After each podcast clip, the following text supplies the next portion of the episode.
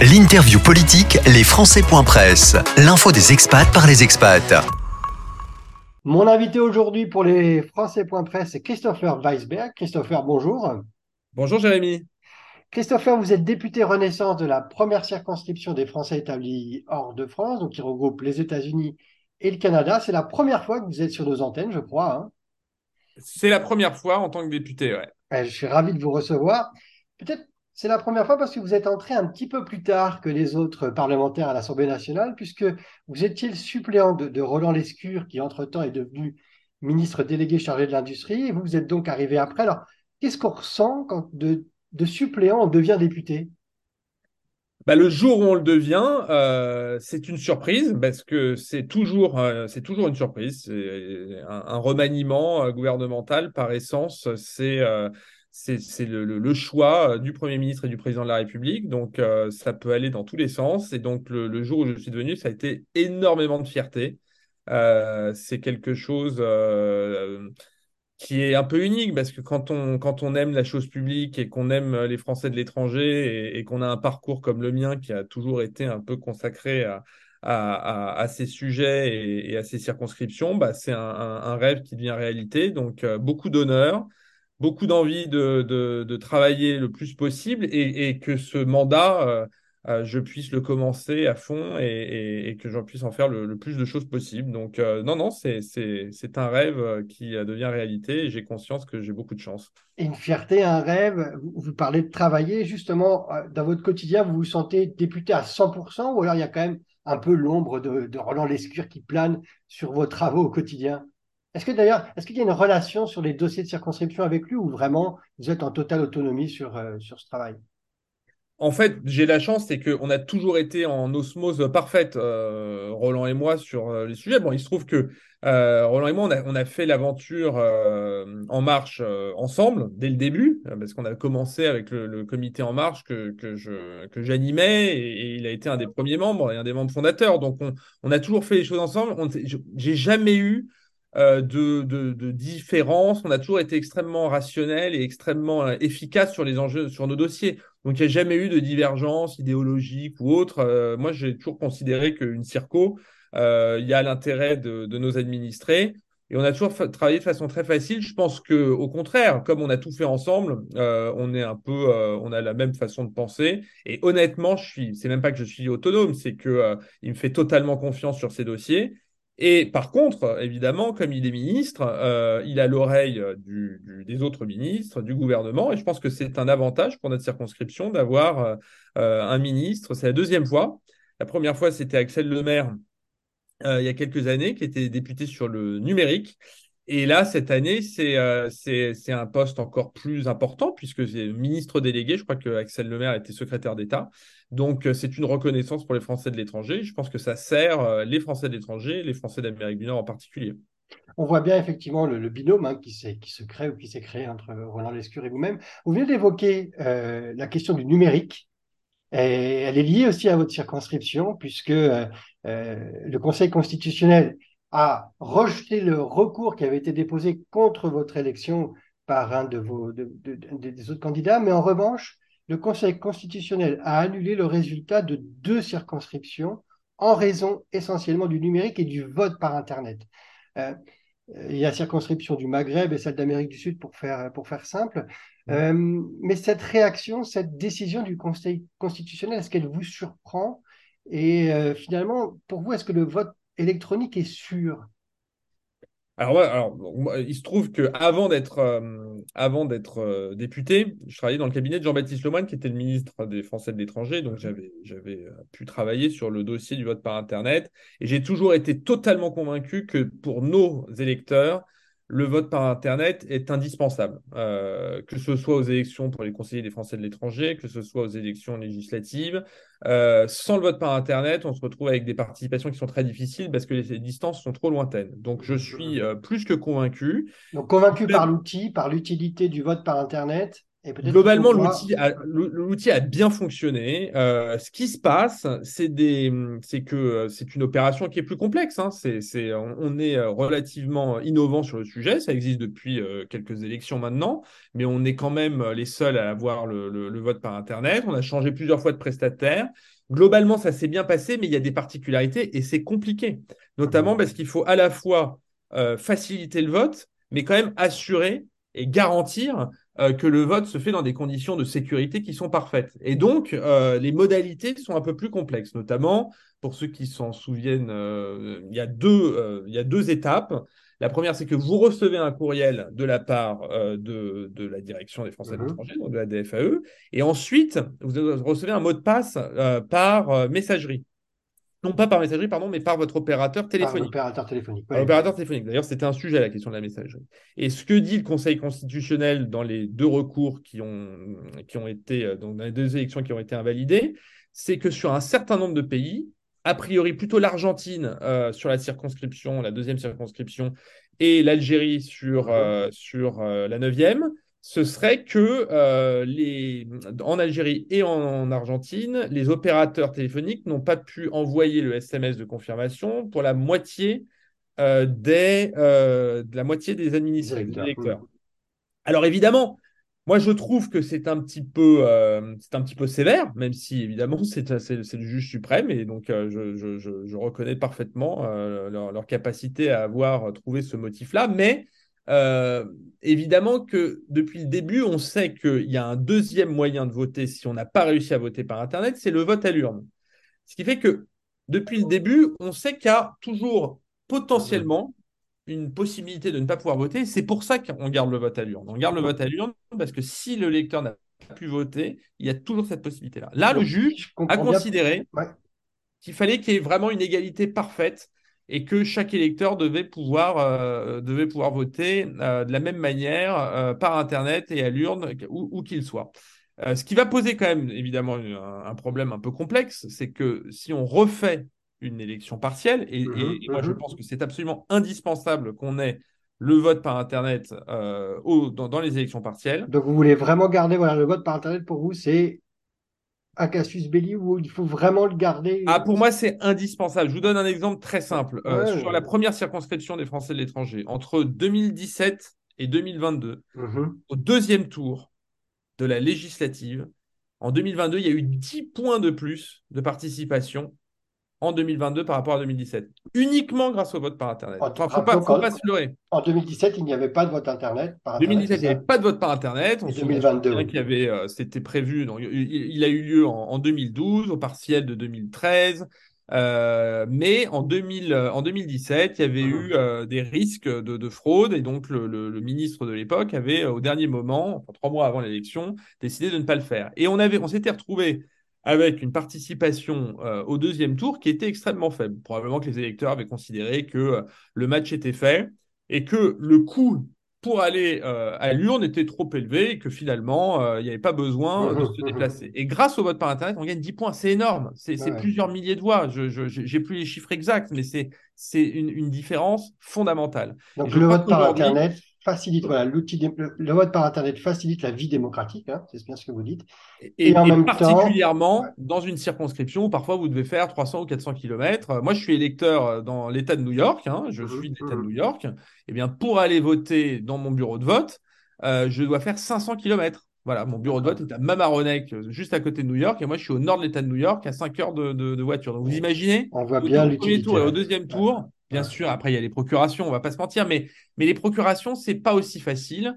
Euh, et donc, je crois, je crois que c'est un outil indispensable. Et améliorer quand même le dispositif, donc les modalités de transmission des, des, des mots de passe, euh, ou de faciliter finalement pour le lecteur la capacité d'utiliser Internet pour euh, la fiabilité de, de, de, son vote. On comprend bien. Vous les ingénieurs, ils travaillent toujours pour améliorer un système. Donc, évidemment.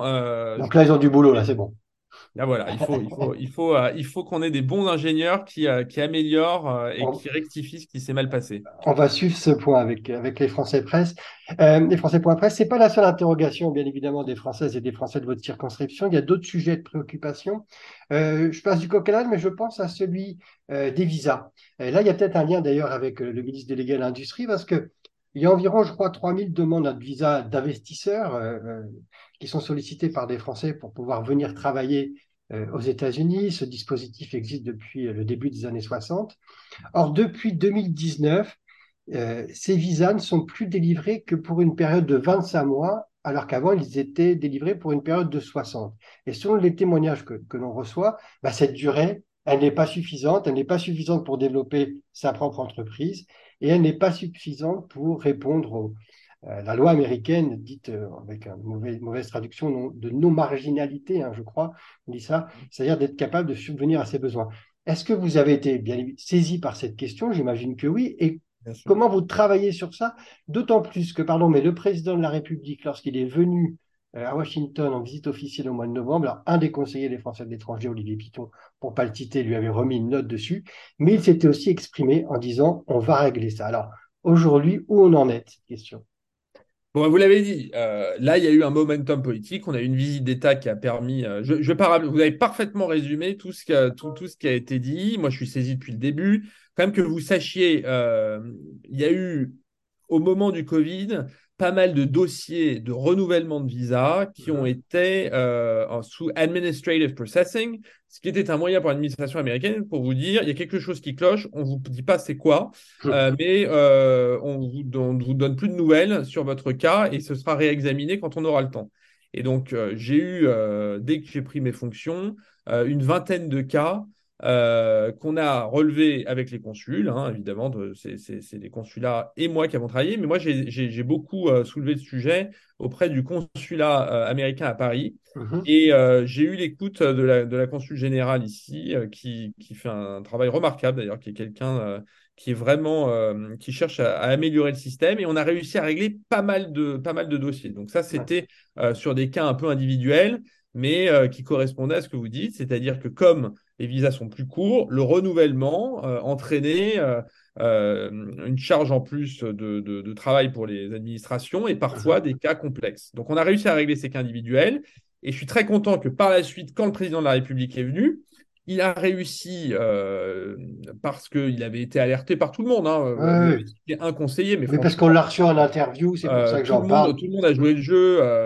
Euh, les consulats ont fait un job extraordinaire. Euh, moi, j'ai évidemment aussi envoyé mes, mes, mes, mes, remarques au président, à euh, vraiment, tout le monde, il y a eu un front pour essayer de régler cette situation-là. Et à l'issue de la visite d'État, il y a eu dans les minutes, hein, dans, le compte-rendu mhm. officiel de la visite d'État, ce point qui a été marqué avec cette volonté farouche des, des deux administrations de trouver euh, une voie pour euh, réussir à revenir sur cette réciprocité. Parce que l'enjeu, c'est que les Américains considèrent que la réciprocité sur les visas E2 n'est pas assurée, c'est-à-dire qu'ils trouvent que euh, les Américains ont un droit à moins de temps que ce qui était prévu auparavant avec ces presque cinq ans pour, pour les Français qui venaient aux États-Unis. Et donc, ils ont voulu appliquer un principe de réciprocité. Et nous, on leur a dit, il y a un problème de, euh, je dirais en mauvais, français, lost in translation. C'est-à-dire que qu'eux considèrent que, euh, euh, que les deux ans, c'est moins, alors que nous, on dit, en fait, nous, il est totalement renouvelable sans qu'il y ait besoin de revenir dans le pays. et donc, à partir de là, en fait, ça devient un, visa qui est, qui, est, beaucoup plus facile à pérenniser. D'accord. Pardon, monsieur le député, mais on entendait davantage de gens craindre en fait l'arrivée des Français à venir commercialiser aux États-Unis, donc on fermait un peu la possibilité de faire ceci. Et vous, vous nous dites non, c'est plutôt vraiment une misunderstanding ou un loss in translation entre deux pays Complètement. Il n'y a absolument rien. Il faut, être très clair. Ah, je préfère poser un, la question. un investisseur, c'est le rêve bah, dans un pays. Vous vous retrouvez avec des gens qui sont extrêmement qualifiés, qui montent des affaires et qui dépensent de l'argent et qui vont créer de l'emploi. Donc, euh, il y a peu de pays qui n'ont pas envie, euh, notamment avec la France, d'avoir euh, ça. Donc, ça n'a Vraiment, euh, rien à voir. J'ai entendu plein de choses hein, à un moment. C'est pour ça que je préfère poser la question. Faire du brain Ça n'a rien à voir. C'était vraiment un, problème administratif et un, enjeu technique qui s'est pas passé. Ça a été remonté. Et là, euh, de façon très concrète, j'ai encore eu il y a quelques heures, avant de vous avoir au téléphone, mhm. euh, le service des, des, visas à Paris qui travaille sur le sujet, qui est en train de faire une proposition pour augmenter le, le, le, le, délai de délivrance des visas euh, et des permis de séjour jusqu'à 4 ans pour que les Américains, et en travaillant directement avec les Américains, pour Mmh. que euh, de notre côté, on passe de 2 ans à 4 ans. On n'ira peut-être pas jusqu'à 5 ans, mais en tout cas, 4 ans, c'est sûr, et je pense que ce sera déjà un- un- une, une nette amélioration, et je suis très optimiste. Je ne vais pas vous en dire plus parce que c'est une négociation qui est à court en ce moment, mais c'est vrai que je suis très vigilant sur le sujet, et je suis très optimiste parce que franchement, euh, tous les services sont, sont au garde à vous et sont en train de faire euh, des propositions qui, à mon avis, seront, euh, seront acceptées par les Américains. Eh ben, on sera aussi attentif. On, on en reparlera peut-être plus précisément prochainement si on a une avancée, en tout cas si un calendrier se dégage. Mais on entend bien votre, votre travail sur cette question. Et on voit bien qu'il y a deux administrations qui doivent à la fois en interne proposer une nouvelle orientation et se, je dirais, se, se, se coordonner euh, aux US et en France pour trouver un, un point de consensus. Effectivement, ce n'est pas si simple que ça. C'est pas si simple, mais à partir Ouais. du moment où il y a une volonté politique forte, comme ça l'a été dit au moment de la visite d'État, d'où l'intérêt de cette visite Mhm. d'État. hein, hein, il y a des choses très concrètes. Il y a eu des euh, forcément ça, ça, les, les administrations euh, s'exécutent euh, facilement. Donc non, non, je suis, je suis assez optimiste sur le sur ce sur le sort des, des visas E2. Optimiste sur le sort des visas E2, mais peut-être un peu moins sur une autre question qui intéresse aussi les, Français qui vivent à l'étranger, notamment dans votre circonscription, c'est la question de la débancarisation des Français. Hein, on s'aperçoit que euh, pour ceux qui vivent à l'étranger, il y a des banques françaises qui soudainement euh, ferment des comptes bancaires sans une explication très, très précise. Euh, vous êtes sans doute informé de cette question. Quel est le, sens de vos démarches en ce moment par rapport à cette problématique? Bon, alors encore, toujours pareil, hein, le problème de, de, de la loi américaine, des effets, euh, c'est un peu un terme barbare, mais euh, Mhm. souvent on parle de l'extraterritorialité des lois américaines, c'est que le risque, c'est que if you don't comply, si vous ne, si vous ne vous adaptez pas aux règles américaines, et notamment à la loi FATCA, qui est une loi assez, euh, assez agressive, euh, vous prenez des pénalités qui sont euh, monstrueuses. Et donc il y a plein de boîtes françaises, notamment des banques françaises, qui se sont pris des pénalités et, et qui du coup font très attention et qui aboutissent à un véritable enjeu de débancarisation pour certains comptes. Il y a le cas historique des Américains accidentels, euh, qui est un sujet qui est euh, évidemment très suivi, notamment par une association en France euh, qui, est, qui est présidée par Fabien Lehagre, euh, qui a beaucoup travaillé sur le sujet. Mais pour être très honnête, à la fois, c'est un vrai sujet et sur lequel il y, a, y, des- il y a des difficultés inhérentes au, au dialogue entre, entre deux administrations, mais qui concerne quand même assez peu les Français d'Amérique du Nord. D'accord. Euh, parce ça. que les Français d'Amérique du Nord, le, le gros problème euh, des Américains accidentels, c'est qu'ils n'ont pas, ils ont certes une nationalité, ils ont un indice d'américanité parce qu'ils sont nés euh, aux États-Unis, donc les banques le, le voient tout de suite, mais ils n'ont pas, notamment ce qui est indispensable pour remplir ces obligations, c'est un numéro de sécurité sociale. Donc, comme ils n'ont pas de numéro de sécurité sociale, ils se retrouvent dans, ce, dans cette situation ubuesque où vous êtes français, vous n'avez pas vraiment de lien avec les États-Unis et vous ne pouvez plus ouvrir un compte parce qu'on vous soupçonne d'être américain, de ne pas avoir ce qu'il faut pour, euh, pour obtenir ce compte-là. Donc, ça, c'est un vrai sujet, mais à vrai dire, les Français qui sont en Amérique du Nord, ils ont tous un numéro de sécurité sociale. Et donc, moi, je suis très peu saisi sur les cas, sur ces cas-là. Ce qui peut arriver, c'est que quand même, aujourd'hui, pour les non-résidents, ça devient difficile d'avoir un, un- un compte, un Ouais. compte bancaire en France. Et Ouais. ça, là-dessus, je voudrais vraiment euh, faire un point. J'ai fait une fiche dans mon infolettre euh, pour. C'est un droit. Il y a un droit au compte qui est un droit euh, qui n'est pas un droit constitutionnel, mais qui est un droit dans notre droit et qui est extrêmement important et qui est surtout incontournable. Mhm. Sauf que les banques ont tendance à vouloir échapper à ça. Et à chaque fois que j'ai eu la Banque de France, on a réussi à régler le problème.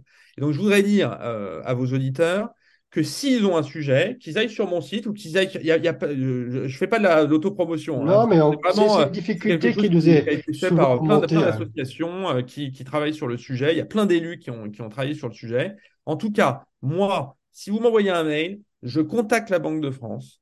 Euh, il y a des associations, je vous dis, hein, euh, la Mhm. SFE a fait du travail là-dessus. Il y a une nouvelle association euh, en Amérique du Nord aussi qui planche là-dessus, qui, est, qui, qui fait ça pour essayer justement de permettre d'obtenir un, un compte bancaire. Et puis moi, en tant que député, s'il y a un blocage de la part d'une banque qui ne le veut pas, je saisis euh, la Banque de France et normalement, dans les, dans les semaines qui suivent, euh, vous obtenez, vous avez le droit d'avoir euh, votre compte. Donc c'est vrai qu'il y a un enjeu. Euh, mais euh, vraiment, c'est aussi à, ça qu'on sert. Il faut, euh, il faut que vous saisissiez vos élus, vos associations locales et votre député pour pouvoir régler le problème si ça vous arrive. Oui, parce qu'il y a, tout, il y a un, grand intérêt pour les Français qui vivent à l'étranger, soit à conserver un compte bancaire en France, soit effectivement à pouvoir en ouvrir un. Je serais un petit peu taquin d'ailleurs, parce que quand on est Français de l'étranger et qu'on veut adhérer à un parti politique, il faut parfois, et même très souvent, avoir un compte bancaire pour pouvoir, français pour pouvoir payer sa cotisation. Alors, il y a mm. aussi cet intérêt-là qui est derrière. Je ferme la parenthèse. Mais, entre nous, alors, ça, il y a un, des exemples. C'est un des exemples comme ça. Il y a pire que ça. Il y a pire que ça. Il y a un enjeu là qui, qui, qui, qui est ressorti il y a quelques temps. C'est je taquinais, je taquinais, monsieur le député. Non, non, non, mais ça, c'est important. Mais il y a encore pire que ça, c'est que euh, là, là, il y a une volonté de faire attention aux fraudes, notamment aux fraudes sociales. Et donc, euh, Gabriel Attal, euh, pour essayer de régler ce problème, a évoqué récemment euh, l'impossibilité de recevoir des prestations sociales sur, un, sur un compte bancaire étranger. Et ça, ça, ça, devient un vrai problème, parce qu'il y a des gens qui, qui bénéficient de prestations sociales. Et donc, le corollaire, c'est qu'il faut absolument leur permettre d'avoir un compte bancaire en France. Mmh euh, et donc, euh, voilà, si dans les semaines qui viennent, euh, il y a à nouveau un intérêt pour ouvrir des comptes en France, n'hésitez pas à passer par, par vos élus, par votre député, par les associations françaises sur place qui feront. Je pense que nos, auditeurs entendront cet appel. dernier sujet, parce que malheureusement, le, le temps avance, mais on parle un peu de préférence, là, de, de compte bancaire national. Il y a peut-être il y a une loi qui a été votée dans, dans votre circonscription au Canada qui fait, elle, référence à la préférence nationale. Euh, puisque depuis le 1er janvier 2023, il est interdit aux étrangers, donc aux Français, euh, si je ne me trompe pas, euh, d'acheter un logement neuf au Canada. Alors, quelle est votre réaction par rapport à ça? Est-ce que ça peut aussi être une source d'inspiration de, de lois françaises de se référer à une préférence nationale dans certaines circonstances? Non, alors ça, et en plus, franchement, je pense que les Canadiens ne sont pas du tout sur une logique de préférence nationale, mais plutôt sur euh, un risque de, de, spéculation. Alors, dans certains, dans certains coins, alors les, les, Français de Toronto le savent, mais maintenant les Français de Montréal aussi, dans certaines grandes villes canadiennes, parce qu'il y a eu des investisseurs étrangers qui ont énormément euh, investi euh, dans, sur, certaines, sur certaines villes, les prix ont explosé et parfois euh, le risque c'était qu'on avait eu, on avait, c'était une logique purement spéculative, c'est-à-dire mmh. des gens qui investissaient pour construire sans vouloir s'installer dans un pays. Et donc les Canadiens, pour faire face plutôt, je ne cherche pas évidemment à stigmatiser qui que ce soit, mais il y a eu mmh, mmh, des investisseurs asiatiques, notamment des investisseurs chinois, euh, qui, ont, euh, qui ont acheté, qui ont construit des immeubles euh, à Toronto, à Montréal, à Vancouver. Donc voilà, c'était plutôt de la part des Canadiens une volonté de lutter contre l'hyperinflation des prix de l'immobilier et, la spéculation sur, sur l'immobilier, qui a évidemment un, un coût terrible pour les gens qui localement se retrouvent avec des loyers qui explosent. Donc c'était ça l'esprit de cette règle.